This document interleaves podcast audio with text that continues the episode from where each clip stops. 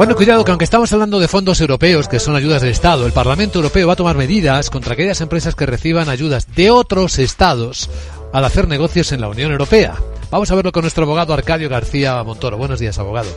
Buenos días, Luis Vicente. ¿De qué hablamos? Pues finalmente el Parlamento Europeo también reconoce la laguna que existía, ha reaccionado. Hoy está precisamente discutiendo la legislación que pretende acabar con la distorsión del mercado que supone que cualquier Estado que no pertenezca a la Unión Europea pueda financiar o potenciar las empresas de su nacionalidad. Hacer negocios en un mercado como el de la Unión Europea supone el 16% del mundial, es un objetivo muy codiciado y hasta ahora no se reconocía lo que bien se puede calificar como prácticas de guerra comercial. Sin duda, en la mente de todos está el papel que China ocupa, por ejemplo, con tantas importaciones tan baratas. ¿Y en qué medidas se está pensando?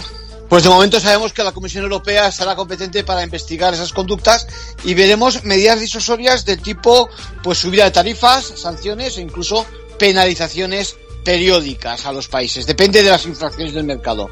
Y en el punto de mira están primero el capítulo de inyecciones de capital, préstamos, incentivos, exenciones fiscales, perdón de deuda. Luego van a venir el examen de las ofertas públicas y al final la política de fusiones y adquisiciones. En conclusión.